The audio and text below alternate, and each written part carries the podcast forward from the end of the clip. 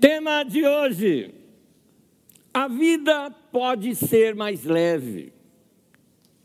Essa é uma das características aqui da nossa comunidade.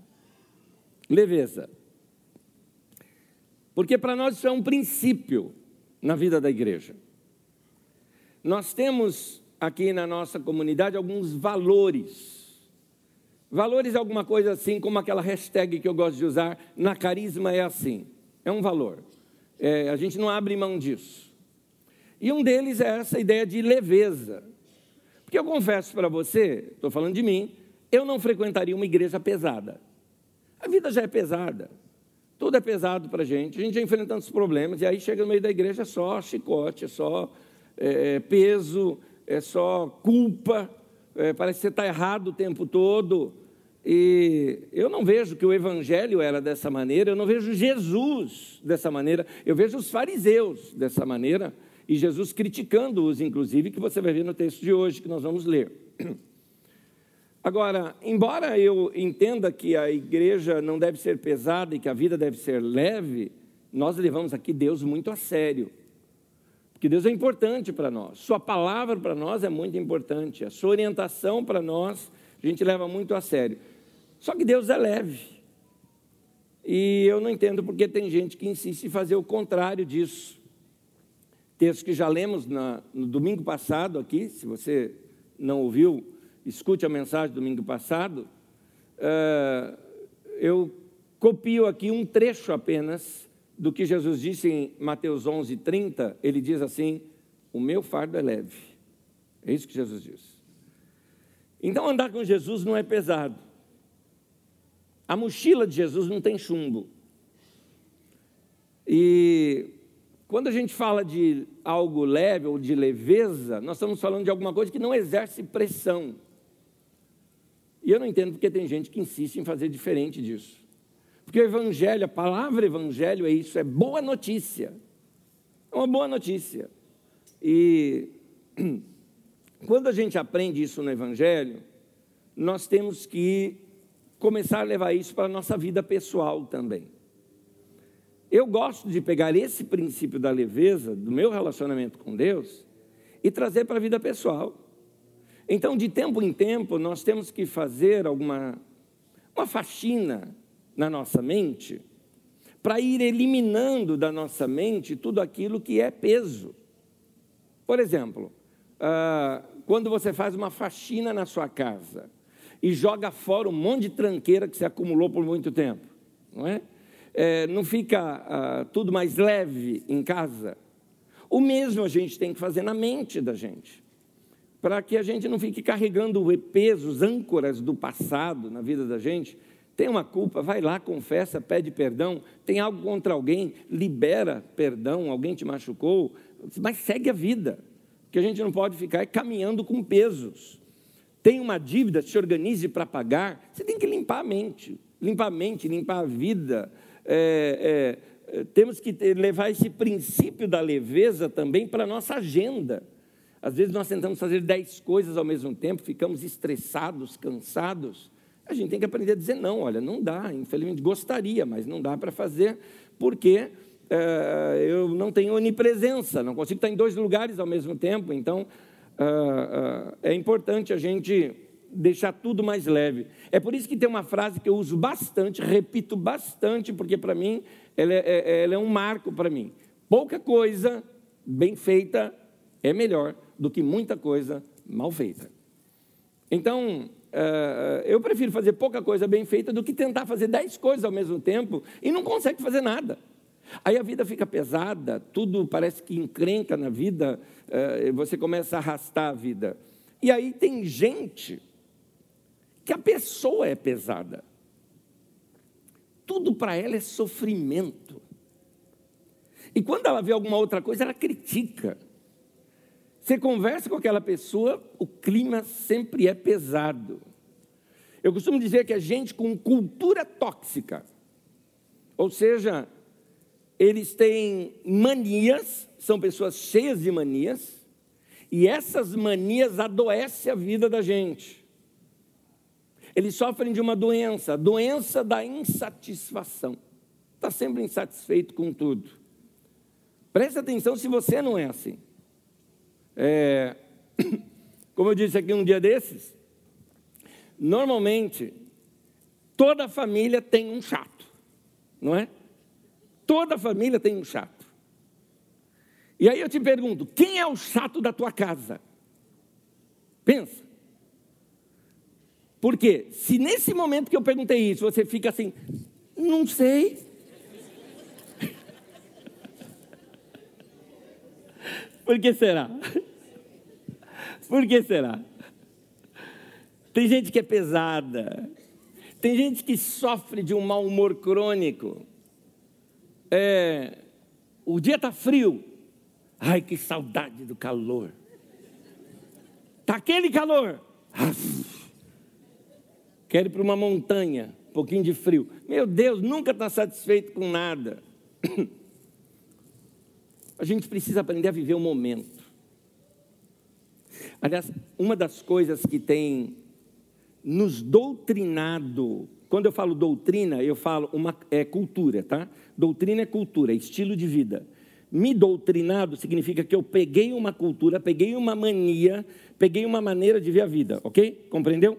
Tem uma, algumas coisas que tem nos doutrinado negativamente, que é essa nossa prática atual de lidar com os eletrônicos, principalmente me refiro a um smartphone, onde você está sendo doutrinado a não viver o momento. Você está no momento, mas está preocupado com alguém que está lá fora. Você não está lá no lugar. Você está ali, falando com alguém que não está ali naquele momento. Aquele momento profundo da ceia do Senhor, onde você rasga o coração, abre o coração para Deus, fala do perdão dos seus pecados, aí você pega o pãozinho e. Hashtag ceia. É nós é, a gente está mais preocupado em mostrar algo para alguém do que viver. Viver. Você vê num show, a pessoa pagou caro para caramba para ir num show, e chega lá no show, ela está o tempo todo só filmando, e ela não está curtindo o show, não está sentindo no peito a batida, o som, não está prestando atenção naquilo, porque ela está fora dali, naquele momento. Então ela não está vivendo o momento. Deixa eu trazer isso agora para o nosso tema. Uh, tem gente que não sabe viver o momento. E aqui eu não me refiro mais agora aos eletrônicos. Eu estou me referindo que as pessoas às vezes não sabem aproveitar a vida como ela é. Ela sempre quer algo como ela queria que estivesse. Em outras palavras, gente, está friozinho, Assim, não importa se é frio ou calor. É, no calor, a gente fica mais solto. No frio, fica mais introspectivo. Não é? No calor, tem aquele. Tem a beleza da roupa do calor. E no frio, tem o charme da roupa do frio. Pronto. Dá para a gente viver todos os momentos da vida. Eu estou usando o frio e o calor aqui apenas como, como uh, exemplos. Mas eu quero mostrar que, às vezes, a vida nossa pode ficar muito pesada pelo fato de que a gente não está vivendo o momento que a gente, que a gente está existindo. E eu quero te acordar: esse momento não vai voltar nunca. Acabou. Passou, passou. Tempo de vida a gente não recupera. É, Jesus, então, ele faz uma crítica a gente desse estilo. Especificamente, ele se referia à liderança religiosa ali de Israel. Mas vamos ler o texto e eu quero te mostrar como é que Jesus encarava esse tipo de gente. Mateus capítulo 11, versículo 16 ao 19. Jesus diz assim: estou ali na nova versão internacional. A que posso comparar essa geração? São como crianças que ficam sentadas na praça. Note que aqui já tem um problema, porque criança tem que estar correndo, brincando. E não é esse o caso. E gritam umas com as outras: tocamos flauta, e vocês não dançaram. Cantamos um lamento, e vocês não se entristeceram. Ou seja, brincamos de festa e ninguém dançou. Brincamos de funeral e ninguém quis. Pois, aí Jesus traz o assunto. Pois veio João, João Batista, que jejua, não bebe vinho, e dizem, ele tem demônio. Aí veio o filho do homem, Jesus está dizendo, euzinho, comendo e bebendo. E dizem, está aí um cumilão e beberrão, amigo de pecadores e publicanos. Mas a sabedoria é comprovada pelas obras que a acompanham. Jesus está falando de gente assim. Nesse momento, ele faz uma crítica aos líderes religiosos de Israel, porque eles nunca estavam satisfeitos com nada que Deus fazia. Deus envia João Batista para eles. João Batista é aquele tipo, um ermitão, se vestia com muita simplicidade, uma roupa ali com pelos de camelo, coberto daquela pele de camelo, ou pelos de camelo e pele de cabra, comia uma dieta, como você sabe, mel e gafanhoto. Antes que você ache que gafanhoto é o bichinho, não é. Já explicamos isso aqui. Trata-se de uma árvore, é um bago de uma árvore que parece um pão, por isso é, essa árvore tem o nome também de pão de São João. É, é não dá aqui no Brasil isso, mas temos ali na região da Palestina. E o mel é o mel silvestre, na verdade não é o mel da abelha que você conhece, se refere à tâmara, que ela solta um mel muito doce, né? tem um líquido bem doce nela.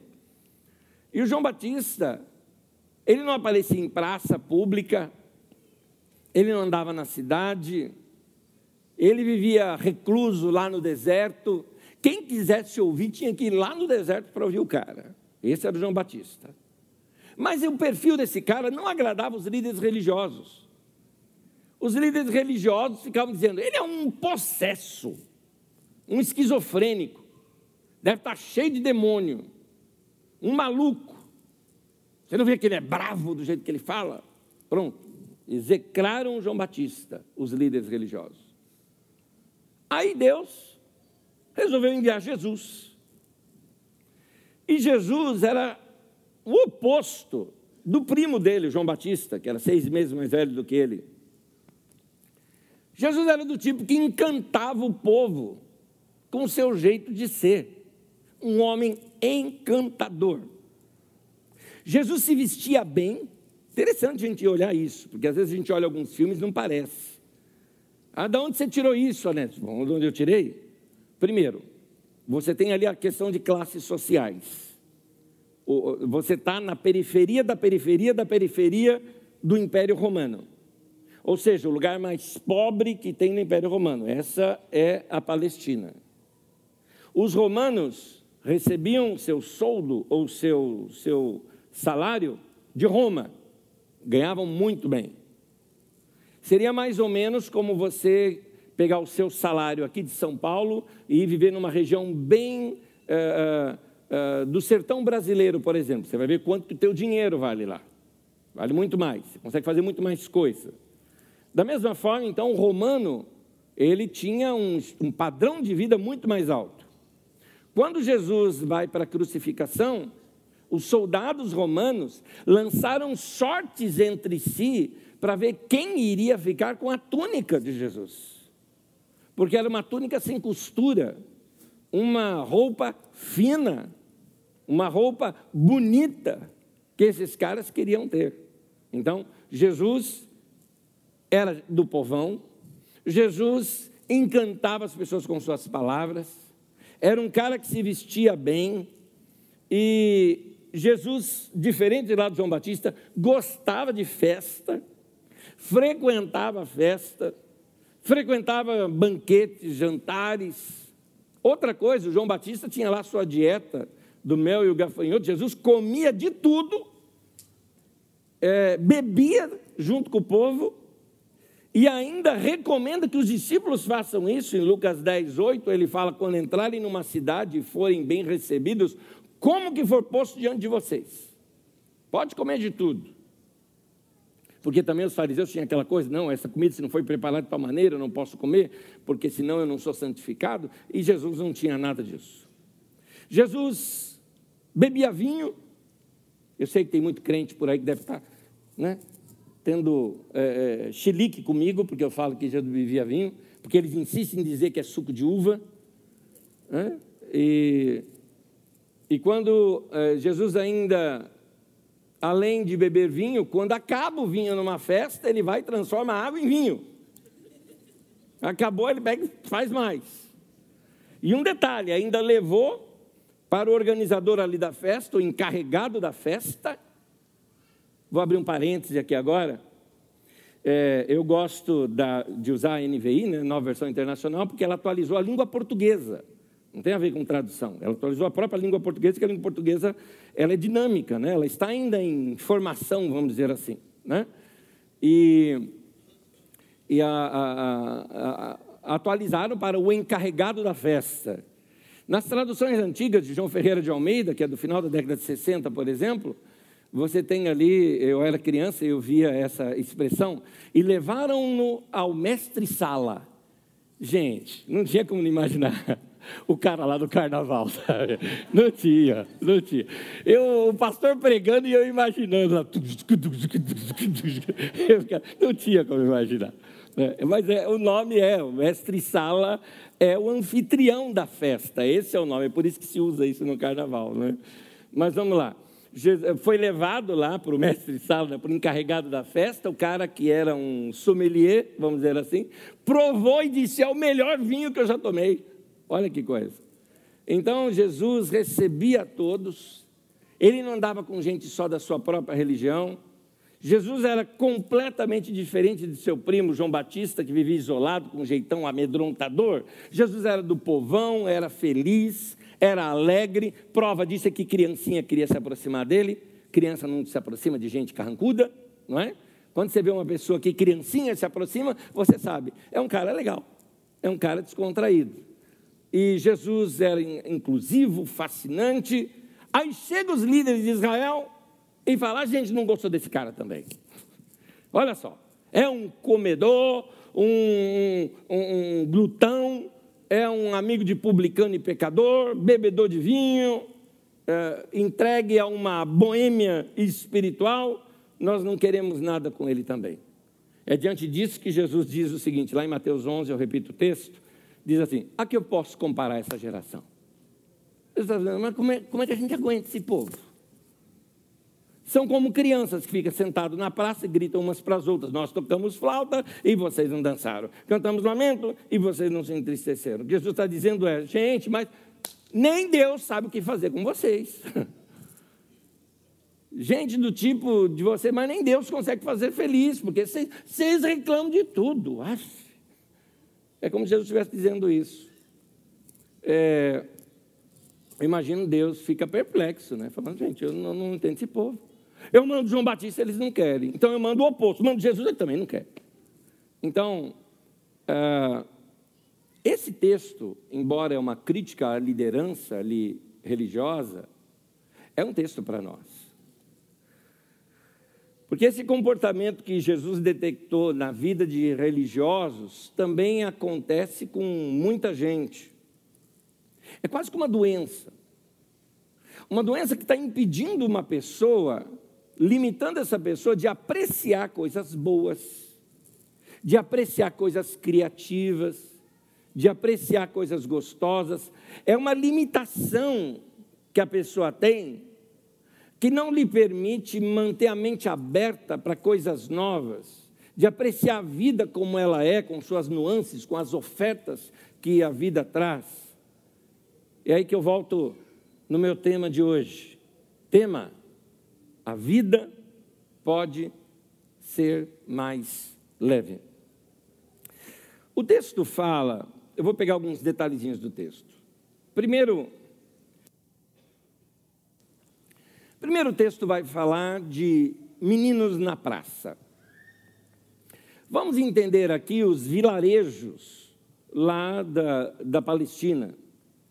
Você está imaginando vilarejos pequenos, ruas de terra? Uma praça nada mais é que talvez o encontro de duas ruas. Menino sentado na praça, isso é uma coisa que não deveria ser. Porque menino não é para ficar sentado na praça. Menino é para estar tá correndo. Menino é para estar tá brincando. Isso que é a vida de menino.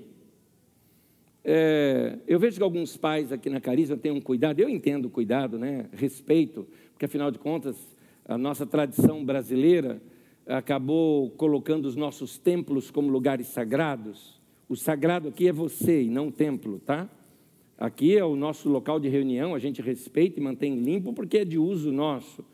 Mas isso aqui é, é, é o lugar onde se uma criança correr, óbvio, se ela corre no meio da reunião, é, é indecente porque está atrapalhando alguém. Mas acabou a reunião, eu me lembro, meu filho pequeno, meu mais novo, quando acabava a classinha, ele vinha de lá para mim e sempre queria me mostrar o desenho que ele fez lá na classinha, né, quando ele era pequenininho.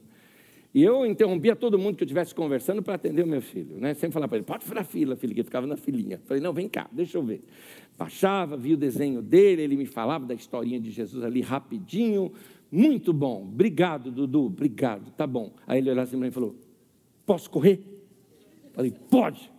Aí ele tinha os cachinhos saia correndo aqui. Ficava correndo, ficava correndo. A gente morava em apartamento, gente. Imagina, em apartamento a criança mora, aí vê um negócio gigantão desse aqui, fala, ah, é isso aqui que eu quero fazer. Criança é isso, gente. Criança é correr, criança é brincar. É, no meu tempo de criança, não tinha classinha para as crianças na hora do culto. Tinha a escolinha dominical, que todo mundo separava em classe. Mas na hora da pregação, tinha que ouvir lá o pastor. Imagina uma criança ouvir um pastor né, de tradição batista, formal, pregando. Ah, eu ficava lá olhando o quê? Ah, tinha uma diversão. Era uma igrejinha de bairro, sem teto, né? Só o telhado, juntava o quê? Lagartixa. Ficava vibrando com as lagartixas correndo ali. Essa era a diversão, porque criança brinca, criança se diverte. É, é, criança não vai ficar sentada lá, amuada na praça. Jesus, observador de gente, como ele é, percebe que umas crianças não queriam brincar. Tentou puxar uma brincadeira de dança e as crianças ali não quiseram dançar. Aí inverte, vamos brincar de funeral e os demais não quiseram brincar também. Jesus então fala dos religiosos. Vocês estão sofrendo de um infantilismo emocional. Quando emburra, ninguém consegue te mover. Tem gente que é assim, são chato porque querem ser chato. E eu estou falando com você. Tem gente que é assim nos seus relacionamentos. Tem gente que é assim no relacionamento de amizade. É chato.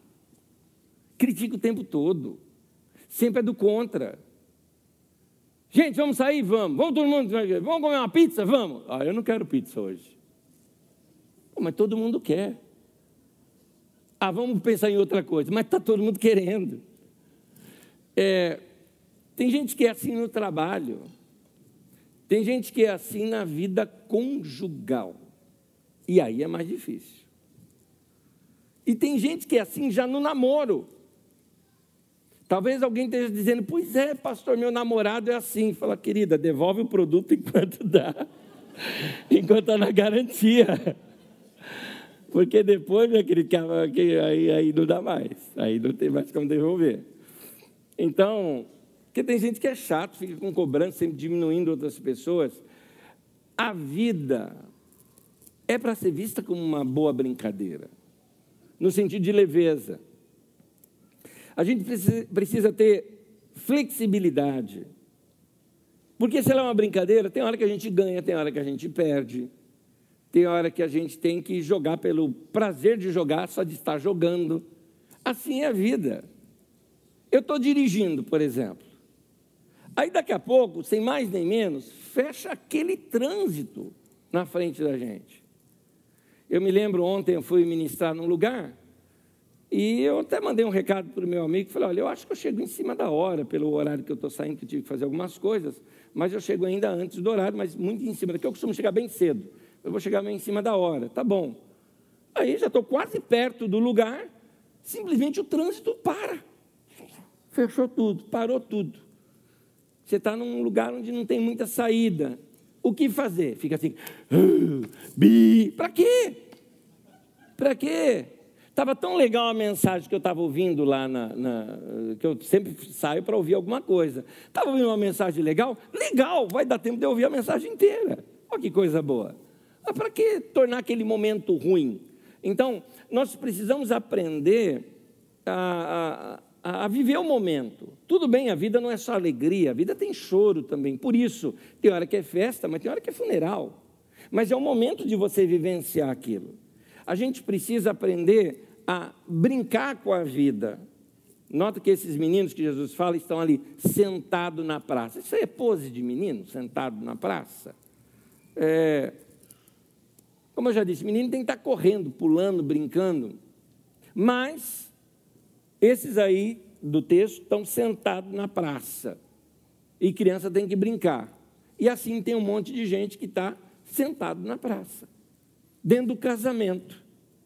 Tem casamento que está assim. Os dois sentados na praça, emburrados. Está de guerrinha, de, de silêncio um com o outro. Aí vão viajar. Tem nem música no carro.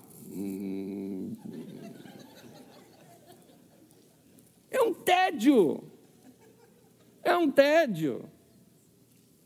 Briguinha de silêncio. Historinha já repetida aqui, mas vale a pena repetir de novo. Briguinha de casal, silêncio, um fala com o outro, mas sem, sem soltar um pio para o outro. Só que ele tinha um problema, ele tinha um problema de sono que ele não acordava de jeito nenhum. Quem acordava era a esposa e acordava ele. Não querendo falar com ela, deixou um bilhete. Amanhã tem uma reunião importante, me acorda às cinco. Deixou um bilhete para ela, tá bom. Daqui a pouco ele se dá por conta, acorda, olha no relógio, quase oito da manhã. Acordou assustado, já bravo com ela porque ela não acordou ele. Tinha um bilhete do lado dele, são cinco horas, acorda.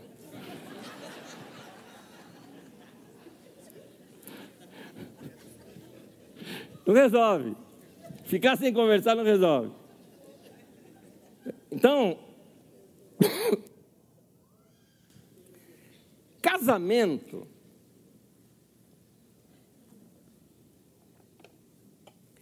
tem que ter um pouco de uma santa molecagem. Concorda comigo? Casamento é isso, gente. Casamento tem que ter um pouquinho de, de provocação, de brincadeira, de molecagem, de beliscar e sair correndo. Porque casamento é uma coroação de uma amizade. Vamos voltar um pouco, vamos pensar só em amizade. Amizade tem que, ser, tem que ter o quê? Amizade tem que ter piada. Se você não ri com amigo, não sei se é amigo. Amizade a gente chama pelo apelido. Amizade a gente prega peça um no outro. Um parênteses aqui com vocês. Vocês imaginam como que é divertido trabalhar aqui com essa turma? Nossa, nossa equipe de trabalho é muito pequena aqui. Mas, gente, é piada o dia inteiro. Alguém falou, ninguém trabalha aqui. Claro que trabalha. Trabalha até mais leve e produz muito melhor. Está aí que vocês estão vendo a gestão do lugar. Por quê? Porque é leve. A gente produz mais, a gente tem mais ideia. Agora, tenha certeza, você vai ser zoado. Porque entre amigos é assim. A vida tem que ser assim. Então, quando a, a, a gente é, trata a vida dessa maneira, ela fica mais gostosa. A, a amizade é, precisa ter essa de, às vezes, chamar pelo apelido, e entre casais, também tem que ser essa amizade plus, porque você tem mais liberdade. É a chance de brincar, é a chance de provocar. É, é, é isso que tem que fazer. Gente, não fica sentado na praça, que eu estou falando negativamente, falando sentado na praça, tá? Não estou falando aquela sentar os dois, romantiquinho, bonitinho, não é isso que eu estou falando. Eu estou falando de acordo com o texto. Ou seja, criança emburrada, sentada lá. Hum, é isso que eu estou falando. Então não fica sentado na praça, vendo a vida passar, perdendo a brincadeira, porque já já acaba tudo. A vida vai embora e você não viu nada acontecendo. Então, está na hora da gente reparar um pouquinho mais nas pessoas ao nosso redor. Eu vou usar vários exemplos aqui, mas deixa eu, o mais fácil que está para mim são os de casados. Eu queria saber quem é que é casado. Isso aqui serve para as outras áreas, tá? mas deixa eu falar com os casados, fica mais fácil. Vamos lá. Mulher, acorda. Porque talvez você não esteja reparando no cara que está do teu lado, mas tua vizinha está. Teu marido é legal, é divertido. Tá, ele não é nenhum fisiculturista, né? Tem barriguinha, talvez não tenha mais cabelo. Mas é um cara super legal. Cumprimenta todo mundo. E aquela vizinha que não tem ninguém vai olhar assim para ele e falar: como é que pode essa mulher ficar, aqui eu vou usar o meu expressão, sentada na praça? Ou seja, emburrada com um cara tão legal desse em casa. Cuidado, hein? Ela vai falar, ô lá em casa.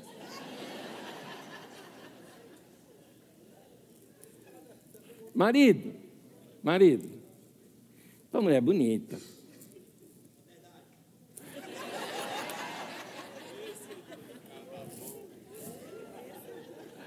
Tua mulher é bonita. E tem mais gente que acha isso. Não é só você. Aí aquela menina bonita, ela se arruma, ela é cheirosa, ela é legal, ela é divertida, ela faz umas coisas tão legais. E você faz o quê? Fica em casa, emburrado, assistindo filme na TV. Sentado na praça do sofá. Vai passear. Vamos andar junto. Vamos dar mão, vamos sair. Quem aqui ainda tem vô e vó? Alguém? Ô, gente, vai curtir vô e vó. Coisa mais legal é sair com o vô e com a avó. Eu me lembro alguns anos atrás, um dos meus filhos fez uma coisa que eu admiro e vou admirar para o resto da vida que ele fez. Eu vi ele se organizando, não sabia de nada, fiquei sabendo no dia. Ele se organizou tudo, tal, comprou ingresso de uma, uma apresentação de uma orquestra e convidou a avó para sair com ele. E saiu lá com a avó, de mãozinha dada e tudo mais, bonitinho. E foi levar a avó para assistir uma orquestra junto com ele. Achei muito fofo isso, muito charmoso. E está na hora da gente curtir mais. Quem aqui tem filho? Gente, vamos rolar com os filhos, vamos brincar com os filhos. Não importa a idade. Se é criança, então, aí é que tem que pegar fogo e divertir. E não é só filho, não. Quem aqui tem cachorro, gato? Aí, ó. Uma turminha para a gente se divertir, né? Pastor, eu tenho um passarinho aqui. Não dá para rolar com passarinho, querido. Aí não dá. Macão e gato dá. E, o que eu estou querendo mostrar é que a vida está passando e Deus nos deu a vida para a gente viver e a gente está desperdiçando. Eu expliquei isso para uma pessoa eh, essa semana. Eu disse o seguinte: olha, é, imagine que você pegou, vai num aniversário de uma criança e você falou, poxa, eu gosto tanto, vou dar um presente bem legal. Você se apertou e comprou um baita brinquedo, muito legal, e deu para a criança. E aí você vê o brinquedo jogado de canto. Bom, é na festa, tudo bem. Mas passou outro dia, você mora perto, você viu de novo. Daqui a pouco você vê o brinquedo jogado de canto. Você fala, poxa, gastei dinheiro. Você fica chateado porque aquela pessoa não está brincando com o brinquedo que você deu para ela. Deus pagou caríssimo para nos dar algo chamado vida. E o que você está fazendo com ela? É por isso que eu costumo dizer que a gente cultua a Deus vivendo a nossa vida. Quando eu me divirto na vida, a minha forma de dizer para Deus, muito obrigado pela vida que o Senhor me deu. Valeu, gostei. É isso. Tem muita gente sentada na praça sem brincar. Pesado, negativo, tudo é peso, conta tudo como se fosse peso. Gente, está tocando flauta? Vamos dançar. Está chorando? Vamos chorar. A vida tem essas, esse, essas alternâncias desses extremos. A gente não vai viver em nenhum desses extremos, mas tem momento para tudo. Ah, Jesus está ensinando que a vida é poesia. É isso que Jesus está ensinando. Porque tem uma poesia nisso que ele fala. Quando você lê esse texto nos seus originais, você vai notar essa poesia. Jesus começa a mostrar que nas extremidades da vida, desde a alegria ao funeral, tudo de uma certa forma é poesia, porque a gente precisa manter a nossa alma viva com poesia rojando dela, eh, jorrando dela. Eh, eh, você é um ser humano, você tem alma. A gente vive nesse mundo pragmático, internetico, né? esse mundo computadorizado, mas você tem alma, você não é robô. Então, nós temos o privilégio de ter essa construção poética, essa apreciação estética das coisas. E uh, se se Deus não pensasse assim, ele não colocaria no meio da Bíblia um texto como o texto de Cantares de Salomão. O texto Cântico dos Cânticos ali, é, depois um pouquinho ali, então, Salmos, Provérbios, Eclesiastes, Cântico dos Cânticos, esse texto, ele é poesia pura. Poesia pura. E o que eu acho interessante é que na Bíblia, quando você pega nos Salmos, os Salmos de angústia, eles são poesia. Aí você pega textos, por exemplo, que vão falar do prazer físico, que é cantares, também é poesia. Então ele trata esses extremos como poesia. Eu recomendo você, se você ainda não participou das nossas aulas chamada Didaquê, eu recomendo aí a aula 42 como uma aula complementar para você, a mente poética de Jesus, onde nós vamos analisar as parábolas de Jesus e as parábolas de Jesus narradas na língua original em que Jesus falou, que não é nem o texto bíblico no original, o texto bíblico original é em grego, a língua original de Jesus era aramaico. Quando você faz uma análise do próprio aramaico, elas ganham simetria, elas ganham poesia, elas têm métrica. Eu até uso uma palavra ali, eu falo, é a dança das palavras. É interessante, há uma rima gostosa, há, uma ginga, há um jingo gostoso ali, é, naquela esse gingado gostoso na própria maneira de Jesus colocar. Jesus era genial, gente, genial, genial. Veja nessa aula, você vai ver detalhes sobre essa dança das palavras. É como se Jesus fizesse assim um repente poético. É, é, isso mantém a nossa alma viva. Ele ensinava coisas profundas com poesia. Gente, vamos despertar esse esse menino ou essa menina, que não é para ficar sentado na praça, é para estar tá vivo dentro de nós. Deixa a menina ou o menino existir em você. Vai se divertir. Leva a vida mais leve. Eu admiro, por exemplo, algumas viúvas aqui da Carisma que reinventaram a vida. Enfrentaram o luto, passou o tempo do luto, mas se reinventaram. São mulheres que eu acredito que quando elas olham no espelho, elas se assustam. Porque a hora que ela olha no espelho, ela vê alguém envelhecido. Só que a hora que ela olha para dentro dela, ela vê uma menina. E ela continua sendo menina. Então, uh, nós precisamos tratar a vida com mais leveza, sabe? Vamos rir mais, gente. Vamos conversar mais. Vamos bater papo. Almoço de domingo, ó coisa gostosa. É, Vamos passear mais. Vocês que vieram aqui nesse culto da manhã, está cedo ainda. O dia nem acabou amanhã. Dá para a gente fazer tanta coisa hoje ainda. Não deu para planejar, a ideia veio agora? Maravilha, vamos fazer. O fim de semana tem que ser assim. Você vai trabalhar o fim de semana igual, igual você trabalha durante a semana? Tem que acordar tal hora, tem que fazer tal coisa, tem que fazer tal coisa. Chega, semana inteira sua é assim, fim de semana você tem que soltar. Tem que desestressar vai passear mais. Gente, vai beijar mais. Esperando um aleluia aqui, assim, falando, glória a Deus, Deus está falando. É, vai abraçar mais, vai cantar mais. Desenterra aquele seu violãozinho em casa, vai cantar, é desafinado mesmo, mas canta. É, a gente precisa mudar a vida da gente. Amém. Eu tenho mais coisas para falar, mas igual aqueles filmes que se você for embora depois, antes, sim que aparecer as letrinhas, você perde o final. Fica de pé comigo. Tem ainda umas cenas finais aqui. E eu quero fazer duas aplicações, tanto a casados quanto a solteiros.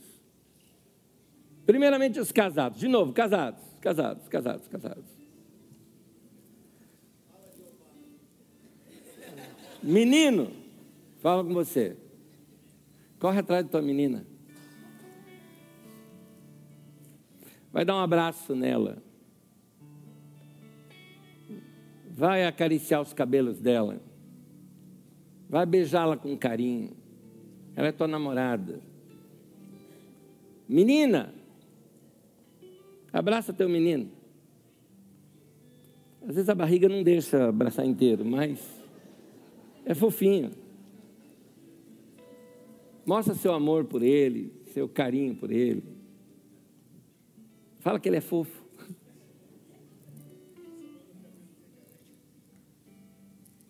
Solteiros, descasados, viúvos, cadê vocês? Cadê vocês? A maioria levanta mais tarde, né? São poucos que estão aqui hoje. Amém. Vai se curtir. Porque quem não se curte não está pronto para viver com alguém. Não existe essa de casar para ser feliz. Tem essa de ser feliz e trazer alguém para a tua felicidade. Então vai se curtir. Vai despertar esse menino, essa menina que tem aí dentro que, que às vezes está sentado dentro do banquinho lá dentro de você, da tua praça, chama para fora. Aliás, você tem uma liberdade, você não deve nada para ninguém, no sentido de estou indo ali, tem que justificar. Você pode sair a hora que você quiser. Vai passear hoje. Vai brincar. Vai rir. Vai cantar vai chamar os amigos, jogar alguma coisa junto, vai sair na rua para ver gente. É gostoso. Tem uns camaradas esquisitos, você olha assim, você ri sozinho. Vai se vestir bem. Importante isso. Se sentir bonito ou se sentir bonita para si mesmo. Faz bem isso, é gostoso. É legal, é legal. Você é solteiro. Você é solteira. Ela é o casado também deveria fazer isso. Mas você que é solteiro, tem nem que olhar no espelho assim e falar. Eu pegava. É meu número. Tem que se sentir bem. Ah, tema de hoje. Vamos falar junto? A vida pode ser mais leve. Amém.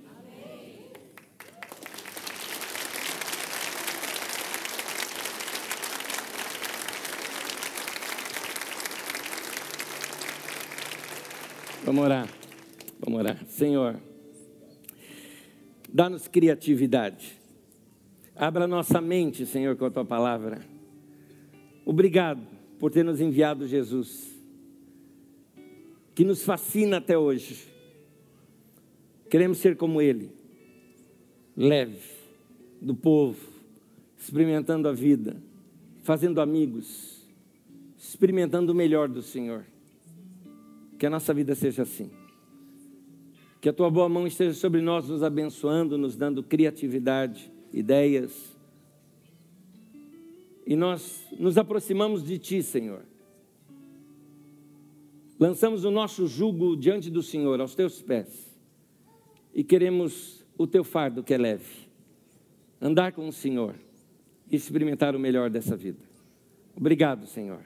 O céu nos espera. Mas enquanto a gente não vai para lá, queremos viver o céu aqui. Venha o teu reino aqui e faça a tua vontade aqui na terra do jeito que é aí no céu. É o que nós te pedimos, no nome de Jesus. Amém. Amém. Um bom domingo leve para vocês. Deus abençoe. Vai em paz. Paz para você. Até domingo.